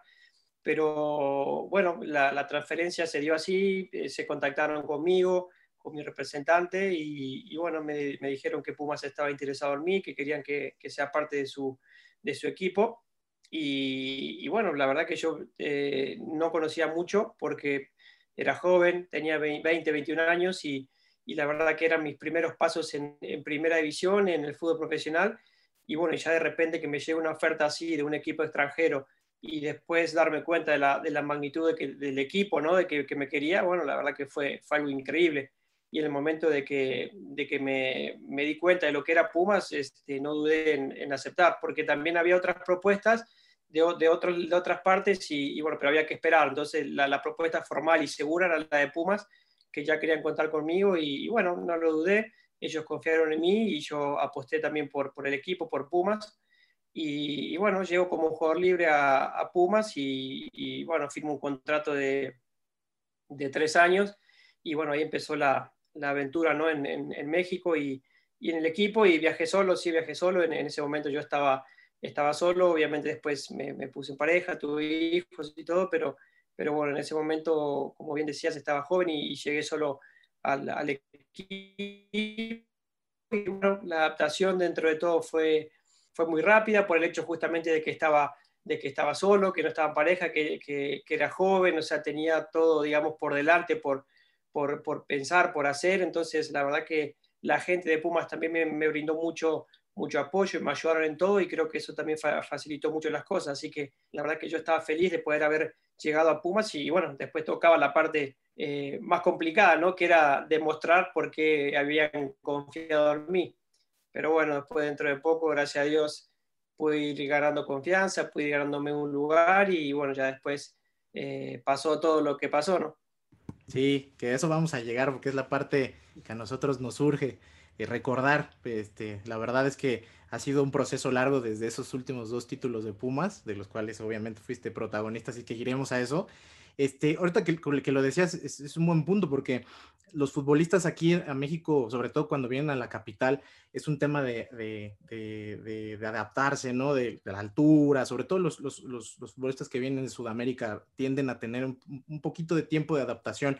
En tu caso, como dices, al final ese primer torneo donde tú llegas y tienes este problema en que no puedes jugar inmediatamente por el problema del transfer, tal vez te sirvió de adaptación y después la verdad es que el, ya cuando empezaste a tener regularidad fue muy rápido ese, digo, tomada en cuenta que ese primer campeonato es en 2009 y que, bueno, el primer campeonato contigo en el plantel y que al final del día fue una etapa de un equipo bastante competitivo que durante esos tres años al menos, de, 2000, de 2009 a 2011 al menos, este, era recurrente en liguillas y, muy competitivo, ¿no? O sea, hubo una adaptación rápida quizá por ese, por ese tema. Y mira, la verdad es que, como te decía al principio, nosotros somos muy, em, o sea, estamos, yo te, te, anticipo que yo estoy muy emocionado de poder platicar contigo porque este, soy gran, gran admirador tuyo de, de esa generación de futbolistas que estuvieron en este canal también hemos, hemos tratado como de reposicionar este, mucho lo que hiciste tú en Pumas, lo que hizo Dante López, en, Pumas, Juan Carlos Cacho, Palencia, futbolistas que después como que, eh, no sé, generaciones posteriores eh, han estado como recurrentemente eh, teniendo más afición por a lo mejor algunos futbolistas que llegaron después al plantel que obviamente cada quien puede hacer lo que quiera con su afición y eso, pero que nosotros creemos que hay una parte ahí muy importante de reposicionar lo que fue ese último Pumas campeón, que la verdad ha sido bien complicado de entonces a la fecha. Eh, poder volver a tener un equipo competitivo. Entonces, lo primero que, me gustaría que escucharas un poco es nosotros, este, pues como puedes ver, aquí estamos los que participamos en el podcast, eh, queríamos, o sea, un poco que nos, que nos dijeras, este, cuál, ya entendiendo tu, tu llegada a Pumas, ¿Cuál fue el momento que, para ti marcó más tu estancia en, el equipo? O sea, evidentemente para nosotros te puedo decir que los campeonatos, ¿no? los goles importantes en liguilla, pero para ti, ¿cuál, ¿qué fue lo más importante en esa etapa que estuviste en Pumas? Creo que fue, era un, equipo muy unido, era un plantel que, se veía contento jugando, eh, no sé, o sea, es la, impresión que nosotros tenemos como, como aficionados, pero tú que estabas ahí, ¿qué, qué, qué significó esa etapa en Pumas? Eh, la primera con el Tuca Ferret y después con, con Memo Vázquez. O sea, que, ¿cómo nos puedes decir tú desde dentro a los aficionados de Pumas qué representó para ti? Y después nosotros vamos a, comentarte lo que para cada uno de nosotros fue un momento más importante que recordamos de, de, tu, de tu estancia en, en, el club para que nos digas qué opinas y si estás de acuerdo con, con algunos de nosotros. Bueno, dale. Eh, mira, la, verdad que obviamente el punto máximo de, alegría, de emoción y, de disfrutar, obviamente fueron los dos campeonatos. Eh, sin duda, sin duda fueron los, dos campeonatos porque fueron, eh, fue algo increíble. Bueno, a mí me pasó de llegar en el 2008 y, ya el otro año salir campeón, entonces la verdad que eso fue una locura. Para mí en lo personal, estar hace seis meses eh, un poquito menos de un año ya salir campeón con el equipo era algo increíble. La verdad que eso me marcó muchísimo porque, bueno, también era mi primer eh, campeonato a nivel personal, se sumaba una estrella al equipo, entonces eh, la verdad que eso fue algo, algo increíble. y desde adentro obviamente se palpitaba eso, ¿no? El equipo venía muy bien, el equipo era un equipo sólido, la verdad que se combinaba experiencia con juventud porque había eh, estaba Sergio Bernal, estaba Darío Verón, este, estaba Paco, había gente de peso realmente en el equipo y después venía gente joven, eh, después venían, había chicos de canteras, poquitos, pero ahí empezaban a, sumarse al plantel. Eh, entonces, la verdad que era, era, un plantel muy, muy vasto y un plantel muy completo, o sea, muy parejo en todas las líneas. Entonces, yo creo que eso fue lo, el pilar que tuvo el equipo para poder eh, llegar a ese título, ¿no? Eh, porque bueno, el título también eh, se disfrutó mucho porque llegamos con Pachuca, que en ese momento era el, Super Pachuca, ¿no? Que estaba también Álvarez, estaba el Chaco, estaba Calero. Entonces, y ese torneo encima ellos habían salido super líderes, si no me recuerdo. Y, bueno, todo, todo el, mundo hablaba de que había salido super líder y todo eso. Y bueno, y nosotros llegamos con, con el perfil bajo. Eh, llegamos haciendo bien las cosas y, bueno, eh, obviamente Pumas eh, hay que respetarlo porque Pumas cuando entra a la liguilla es un equipo muy poderoso, muy fuerte y, siempre deja todo para, para, poder conseguir su objetivo. Entonces ese, ese campeonato se disfrutó muchísimo. Después el del 2011 también, ya no está Tuca, está Memo, pero seguía como en la misma línea, ¿no? Porque Memo estuvo de ayudante del Tuca en el 2009, entonces ya nos conocía la mayoría, entonces sabía qué le podíamos dar eh, cada jugador al equipo, entonces como que siguió, digamos, la línea, le, le, puso su estilo, Memo, pero, pero ya nos conocía a todos, entonces fue como una continuidad ¿no? de, trabajo y, ya el equipo está como que formado. Y también se disfrutó mucho, ese también lo disfrutamos mucho porque eh, el, el, 2009 lo, lo cerramos de visitante y es el del 2011, lo, lo pudimos cerrar en casa, entonces eso le dio también un, sabor extra, ¿no? Poder salir campeón en, en, tu casa, con tu gente, eso la verdad que para mí también fue, fue muy hermoso, no solamente para mí, sino para la gente, para el, el equipo, para la directiva, para todos, fue como que algo, fue algo hermoso, ¿no? Aparte ya habían pasado solamente dos años y volver a salir campeón, entonces era algo, algo muy, muy, muy lindo. Y, bueno, la verdad que esos fueron los, momentos eh, eh, hermosos ¿no? de, de, mi etapa y en Pumas. Obviamente que también eh, hubo momentos donde no, las cosas no salían bien, hubo cierto momento donde hubo una seguilla de cambio de técnico, donde pasó, bueno, Mario Carrillo, pasó, ¿quién más pasó? Trejo. José Luis Trejo, sí. Joaquín del Olmo, eh, en esa etapa donde hubo muchos cambios de, técnicos, donde el equipo no, no, que fue justamente después del campeonato, no después de 2011, entramos como en esa, en esa etapa donde el equipo no, eh, no se pudo consolidar, eh, el equipo no, no, no, siguió de la manera que estaba antes y, bueno, entramos en un bache donde, donde no podíamos salir. pero bueno, eso, esos momentos fueron los, los, más, los más chiquitos. obviamente que se disfrutó mucho más los dos títulos y, bueno, y la verdad que eh, era un plantel muy lindo, la verdad que era un plantel muy lindo, lleno de, figuras, porque la verdad lleno de figuras, que, que como vos decías, eh, por ahí no salieron de la manera que uno esperaba, ¿no? el caso de, los picolines, el caso de Verón, eh, que, por ahí salieron medio ahí entre duda del equipo, pero bueno, a veces pasa eso y, y, lo importante para uno es, es lo que deja, ¿no? Entonces, a mí la gente hoy de Pumas me sigue reconociendo, me sigue saludando. Yo la verdad que le estoy súper agradecido y, y, eso es algo que también que, me marcó mucho, ¿no? El hecho de, hacer ese feeling con, con, la afición para mí fue lo, mejor, porque hoy en día la gente todavía de Pumas, me, como te digo, me saluda, me preguntan cómo estoy, que, que le gustaría que regrese. Entonces, yo creo que esas cosas para un jugador valen muchísimo. Entonces, a mí la verdad que, me pone muy contento y muy feliz el hecho de que la gente todavía siga preguntando por mí y me siga queriendo. Entonces, eso significa que por ahí dejé algo lindo, no algo bonito en el club. Eh, pero, pero bueno, en, resumen, creo que esos fueron los puntos más altos y, por ahí los puntos bajos.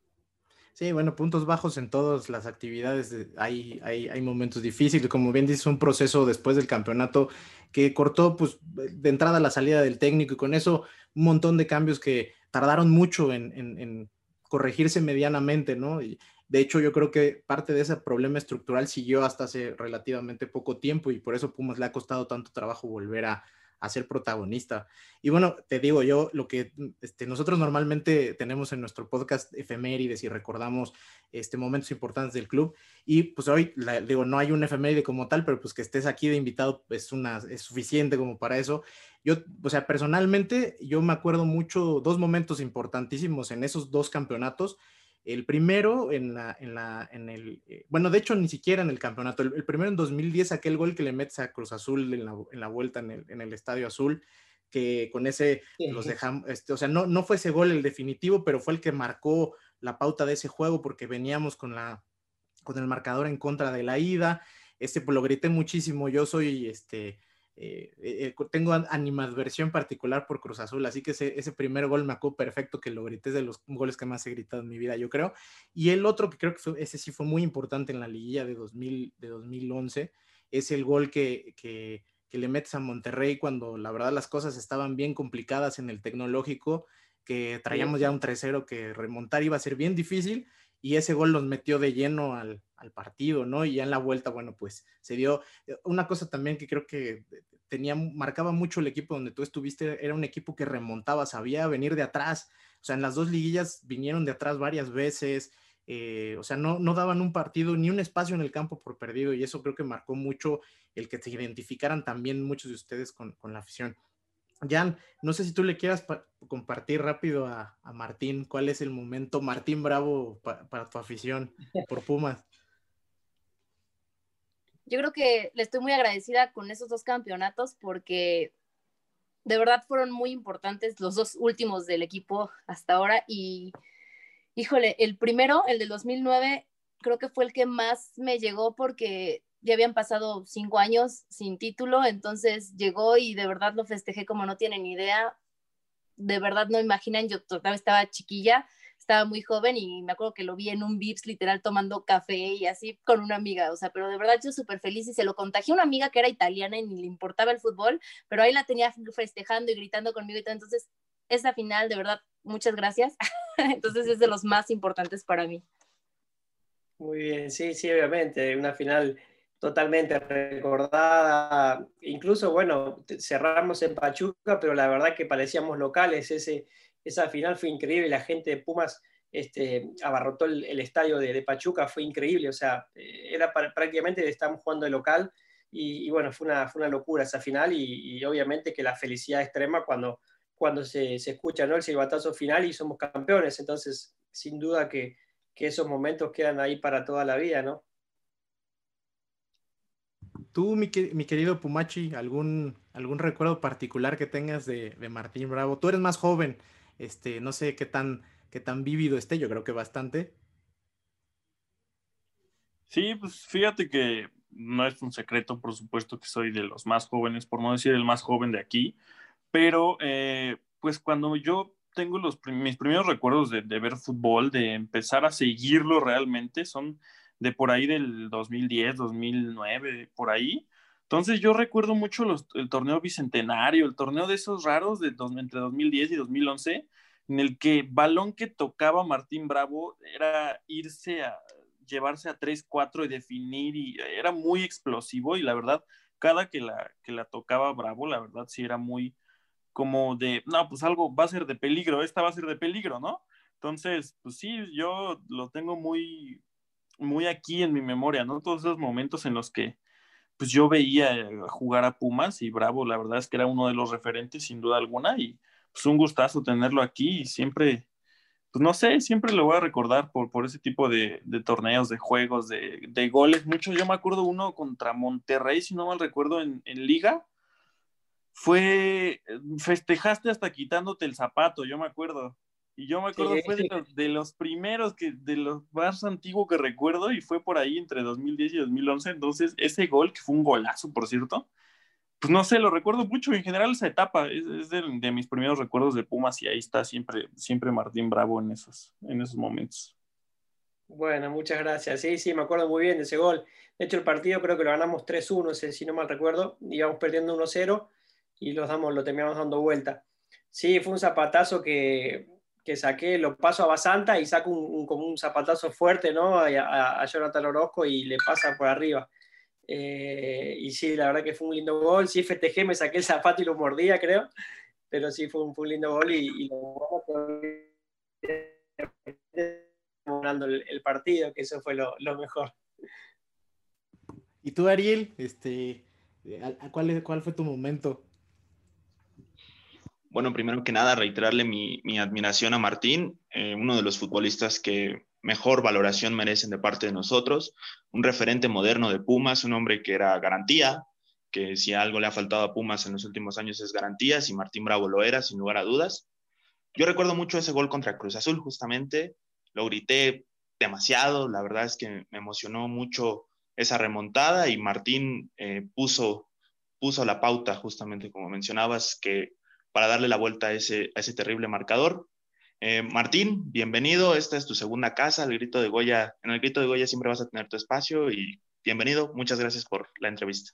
Bueno, muchas gracias. Te agradezco. Oye, eh, bueno, digo, era, es un poquito lo que, lo que queríamos compartirte en cuanto tenemos bien presente lo que fuiste tú eh, para, para, nosotros como aficionados en el equipo. Yo, una pregunta que tengo, eh, digo, entendiendo que muchas veces en, Argentina, digo, igual acá pasa, pero yo creo que en Argentina es mucho más común que tú te, te formas en el equipo donde normalmente puede ser que seas aficionado. ¿De, quién es aficionado Martín Bravo? ¿Tienes, este, ¿Eres aficionado de Colón? Mira, de chiquitito me gustaba siempre Boca, la verdad, soy sincero, siempre me gustó Boca, fue el, equipo que, siempre me gustó, eh, pero aficionado así, fanático como tal, la verdad, te soy sincero, no, no, no, sí me gusta muchísimo el equipo, y, pero así que te digo, súper fanático, no, pero, sí me gusta, me gusta mucho, me gusta mucho Boca. Y, ahora que, que, digo, estás allá este, otra vez de vuelta en tu país y eso. ¿Has podido dar seguimiento a Pumas desde que te fuiste en 2014? Este, ¿Tienes como noción de cómo van en los torneos o, o, te, o sea, o ya no lo tienes tan presente? No, no, sí, sí, sí, a Pumas siempre presente, sí, cómo no.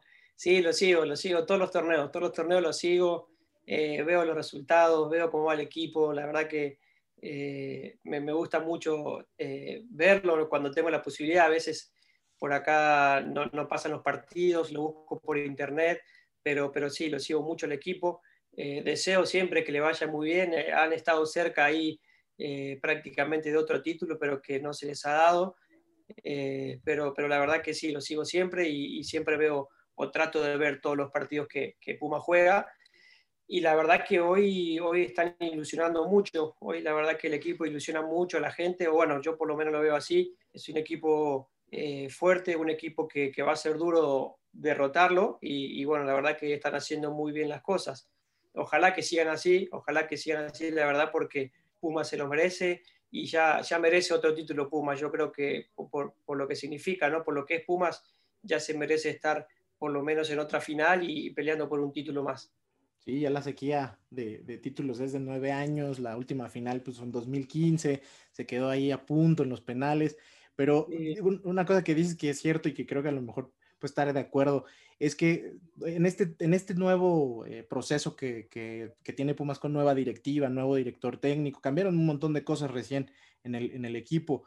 Eh, ¿Ves alguna similitud? Porque ahorita que platicabas tú cuando llegaste, e, es, algo que pasa mucho en Pumas. Normalmente necesitas tener esa mezcla de jugadores experimentados y, como dijo Ariel, que sean garantía, ¿no? Que tú sabes que te puedes, este, pues en tu caso, den la pelota al 10 y que él resuelva o que por lo menos te cree y hemos vivido una etapa en la que es difícil o ha sido difícil tener un, ese conjunto de, futbolistas, de jugadores experimentados que saquen lo mejor de los jugadores jóvenes. Creo que ahorita la mezcla esa, no sé si estés de acuerdo que, por ejemplo, a ti te, a lo mejor lo que te pasó muy rápido es que tú llegaste joven eh, y ya para 2011, por ejemplo, el equipo de Memo Basket había muchos más jóvenes que tú. No sé, pasaste rápido de ser un joven en Pumas a ser un jugador que tenía que ser referente y lo hiciste muy bien. ¿Tú ves alguna similitud de esa época ahorita al, al plantel actual, por ejemplo? Sí, sí, sí, sí, como bien decías, yo también pasé así, me pasó lo mismo. Yo cuando, bueno, al 2011 ya habían muchos chicos en el plantel, estaba David eh, Cabrera, estaba Cortés, había, había muchos chicos que estuvieron ahí eh, dando vueltas y, sí, sí, sí, la verdad que, que, bueno, de repente uno tiene que asumir roles y, tiene que asumirlos con responsabilidad. Eh, pero sí, yo ahora lo veo al equipo, la verdad que lo veo muy bien, está bien, bien, bien balanceado. Y creo, creo que incluso hay mucha gente joven. El plantel creo que bajó mucho el promedio de edad a lo que venía siendo. Eh, y, igual eso es bueno, la verdad que eso es bueno, mientras, mientras haya resultados, mientras los chicos puedan responder y, se sientan eh, seguros en, dentro de la cancha, que así sea, ¿no? que sigan jugando. Y creo que este Pumas lo está haciendo así, de esa manera, o sea, está confiando mucho, está apostando mucho en, en chicos que vienen de cantera y, y, están respondiendo, que es lo mejor, ¿no? Eso es lo, lo, mejor que le puede pasar al equipo, que los chicos respondan, que den resultados y que, y que no, les, no les pese, ¿no? Poder jugar en el primer equipo. Entonces, yo creo que Puma lo está haciendo muy bien. Eh, gente muy grande no hay, o sea, sí hay gente con experiencia, con, con recorridos en otras ligas, como lo es Dineno, como es eh, Carlos González, que son hoy los referentes en ataques, eh, después está creo que Fabio Álvarez que juega también, y Turbe, o sea, esos, sí, esos son los que le están aportando esa cuota de, experiencia y de rodaje al equipo y, y, lo están haciendo de la mejor manera, porque si no responde uno, responde otro, eh, si no responden todos, entonces la verdad que Pumas creo que está muy, muy bien en todas las líneas y, y sí, sí, la verdad que hay similitudes en el equipo. Perdieron el invicto en la fecha 11 como nosotros en el título de Exactamente, sí. creo que hay cositas que pueden apuntar a, que a Puma le vaya muy bien. Yo, eh, eh, eh, la verdad ojalá, ojalá nos esté dejando esa buena vibra y otro título. Sí, sí, sí. hay muchas cosas parecidas. Esa similitud que decías del invicto fue, o sea, obviamente ahorita que nos acercamos a esas fechas, se hablaba mucho del equipo de 2011 por esa razón, que, que hicieron un torneazo en aquella ocasión, este, la verdad, era un equipo bien, bien completo, bien integrado, no sé, o sea, ojalá que justamente esas similitudes nos lleven a pelear esas instancias otra vez, porque si, si es lo que ese equipo era entonces, tenemos muy buenas este, probabilidades de, de romper con esa mala racha, ¿no? esa, esa, filosofía que tiene Pumas, que ahorita comentabas, ¿no? Tú, tú, debutas en Colón y quizá por lo mismo de que eh, la presión por cierto tema de resultados hace que los jóvenes no tengan tanta oportunidad. Aquí en Pumas es muchas veces distinto. Puedes, puedes sacrificar a veces resultados pensando en darle oportunidad a futbolistas jóvenes de, de cantera, por ejemplo, sobre todos, y, y, que, y que ellos este, pues empiecen a, a, consolidarse y tratar de que esos futbolistas te den resultados a cabo de dos o tres temporadas. Este, esa filosofía que tiene Pumas, eh, con, con un jugador que viene en tu, como en tu caso de fuera, eh, ¿qué, qué le, o sea, es algo que consideran positivo. Algo, hay, hay, futbolistas que, que, lo han comentado como eh, pues algo muy bueno de Pumas, pero también hay otros que lo ven como demasiado consentimiento a los jugadores de casa, tienen pues, un entorno bastante cuidado, protegido. ¿Tú cómo lo ves y cómo lo viviste cuando estuviste en, en, Pumas? No, yo lo veo muy bien. Yo eh, apoyo totalmente esa idea de, de, poder darle protagonismo o darle eh, valor a, a, lo que son la, las fuerzas básicas, que, que, bueno, que al final, al final del día eh, que son los que después van a sacar la cara por el club o los que sienten o tienen ese sentido de pertenencia ¿no? del equipo. Eh, yo la verdad que lo veo muy bien. Obviamente siempre y cuando también te, te respondan, ¿no? Porque si vos confías en, los juveniles y, no responden y, no están a la altura, eh, también va a ser muy perjudicial para, para el equipo. Entonces, eh, todo con, con, una cierta medida me parece muy bien. Yo, yo la verdad que lo, veo perfecto al hecho de que puedan volver otra vez a subir mucha gente joven y, y que puedan estar dando resultados. Eh. Cuando me tocó estar a mí, la gente joven iba de a poco, no, no, no había tenido ese, ese, auge que tiene ahora, que tiene hoy Pumas, donde hay mucha, mucha cantidad de chicos.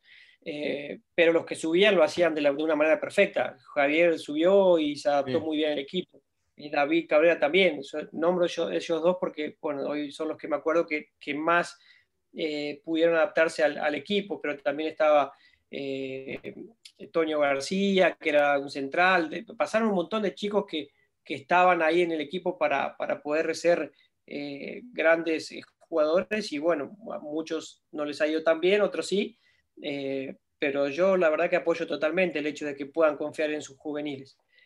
Así que ojalá que Puma siga así, lo siga haciendo y que les siga dando oportunidad. Más ahora que se, también se le están dando los resultados, ¿no? Con un técnico que conoce muy bien lo que es cantera y sabe muy bien con lo que puede contar. Claro. Y este, digo ya para ir terminando, eh, la gente, eh, tuviste algún par de entrevistas, no hace mucho tiempo, ¿no? Donde comentabas este, que primero que te, o sea, te gustaría mucho volver a Pumas, ¿no? Digo, la verdad es que eso también uno como aficionado puede pedir y puede querer muchas cosas, no, no, no son cosas que estén en nuestras manos nunca. Este, la verdad es que eh, hay una, una, comunión particular, yo creo, de esa generación en la que tú estuviste y particularmente en tu caso, yo creo, porque en realidad la, la, parte de gran éxito en tu carrera la hiciste aquí en México, te fue inmediato, como ya como dijimos varias veces, la conexión, sobre todo en la posición que tú juegas, es con goles, es con buenas actuaciones y como fue muy rápido, la verdad es que te volviste muy rápido también, eh, es un ídolo de la afición de Pumas, que pues, igual en esas épocas, como dijo Jan, venía de una etapa en la que habíamos tenido éxitos deportivos y luego se secaron medianamente, en 2007 se pierde una final y ese equipo que se veía muy competitivo se desarma al, año siguiente. Entonces la verdad es que la presión que a lo mejor tenían eh, algunos que llegaron como tú, como Dante López, la resolvieron muy pronto, o sea, con muy buenas actuaciones, con goles. Dante, por ejemplo, es otro de los jugadores que nosotros tenemos mucho aprecio. Sí, este, en la cancha se veía como muy grandes amigos, son, son muy buenos amigos, es muy buen amigo de Dante López. Sí, sí, sí, sí, con Dante, eh, la verdad que siempre tuvimos una relación muy buena, igual que con Darío, la verdad con Darío también eh, siempre no, no, nos quedamos ahí en, el vestidor, eh, charlando, compartiendo cosas. La verdad que con Dante siempre, siempre me ha ido muy bien, incluso, bueno, tanto dentro como fuera de la cancha, ¿no? Porque dentro de la cancha, la vez que nos tocaba jugar juntos, la verdad que nos iba muy bien, nos entendíamos muy bien, y él le da muchísimo al equipo, él es, eh, un delantero con, muy completo, súper aguerrido, era un delantero grandote, alto, que iba muy bien por arriba, era rápido, o sea, te tiraba diagonales, eh, Dante era un jugador, un delantero muy completo. eh, era muy sacrificado también, o sea, a la hora de recuperar hacía un sacrificio enorme, entonces la verdad que yo también soy agradecido de haber compartido cancha con él, porque en, ciertos momentos él también resolvía, resolvía mucho, si no resolvía algún jugador, él estaba ahí siempre haciendo algo, entonces eh, Dante la verdad que para mí fue una de las mejores eh, compañías que tuve dentro de la cancha y, sí, la verdad que sí, era, era muy lindo estar compartiendo equipo con él. Oye, ¿y, extrañas México? O sea, digo, ya independientemente del equipo, eh, que, yo creo que sí. En la ciudad, pues es medio caótico, sobre todo tú viniendo quizá de la provincia en Argentina, o no sé, es, pues, supongo que el cambio es dramático, ¿no? Y extrañas, o sea, extrañas eso. Y, por otro lado, otra pregunta, este, ¿tus hijos nacieron aquí en México o, son, son, son, o nacieron allá en Argentina? Bueno, a la primera pregunta, eh, sí, sí, sí, la verdad que se extraña mucho. Yo no pensaba que por ahí iba a extrañar tanto, pero sí, sí se extrañan los tacos, se extraña la comida mexicana, la costumbre ahí, la verdad que, que yo me, me, pegué mucho a la, a costumbre mexicana sí, y la verdad que sí se extraña mucho. Eh, y después sí, tengo la nena, mi nena que se llama Mía, tiene siete años, ella nació en México, ahí en la Ciudad de México, y, y, bueno, Martín, el más grande, no, él nació en Argentina, acá donde estoy ahora en San Juan. Entonces tengo uno y uno. Eh, así que, pero la nena sí nació ahí en, México. Ok. Pues mira, la verdad es que este, son, son, son... Oye, ahorita que, nos comentas, perdón.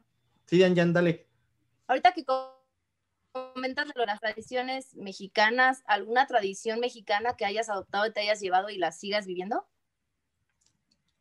Eh, así como tal cual, o sea, la hacemos en casa o algo así, eh, bueno, festejamos o, tratamos de, hacer eh, los tacos, eso obviamente es una tradición, lo hacemos siempre, entonces es algo, algo muy, muy lindo que, hacemos y, bueno, después en, el Día de la Independencia, esas cosas nos gusta por ahí hacer comidas de, ahí de México, entonces eh, yo bueno, yo me naturalicé mexicano, soy mexicano, entonces sí, sí me gusta por ahí estar recordando cosas y haciendo cosas de ahí de México que, que bueno, que se me, se me, han pegado, como decía, ¿no? Bueno, sí, el, hecho de, de, poder hacer los tacos, de poder también intentar hacer el pozole, intentar, ¿no? Porque obviamente no va a ser nunca igual, eh, el pozole y esas cosas, la verdad que eh, sí, sí, sí, sí, sí, hacemos y tratamos de, de por ahí de seguir algunas cositas eh, lindas que nos dejó México, pero bueno, se extraña, se extraña, la verdad que se extraña mucho.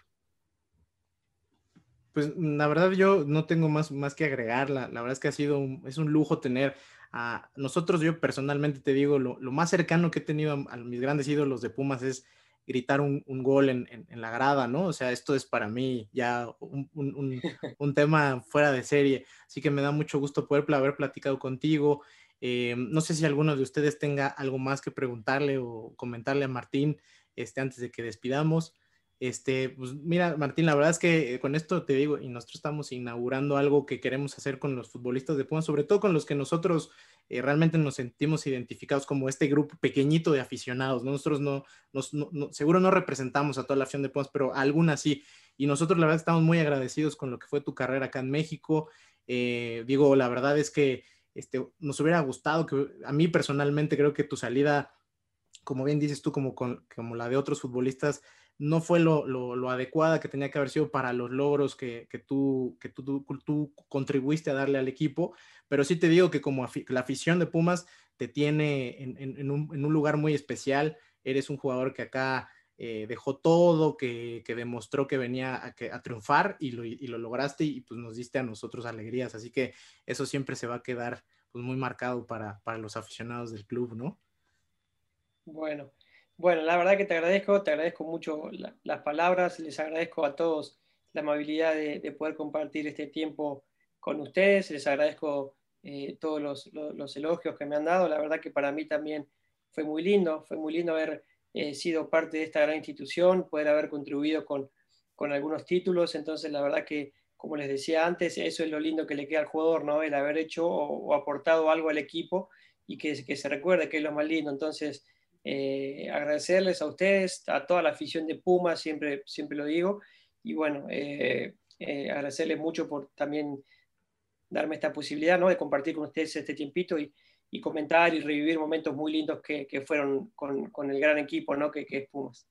Oye, y este, para terminar nada más, ¿nos podrías regalar, este, nosotros, nuestro canal se llama El Grito de Goya, entonces nos podrías regalar un saludo para la gente que va a escuchar el podcast, que va a ver el video, este, igual para que sepan que estuviste acá con nosotros platicando y ya con eso terminaríamos y te agradezco otra vez, suerte con lo del fichaje, que se haga, que sea lo mejor para tu carrera y, y que sigan los éxitos, Martín.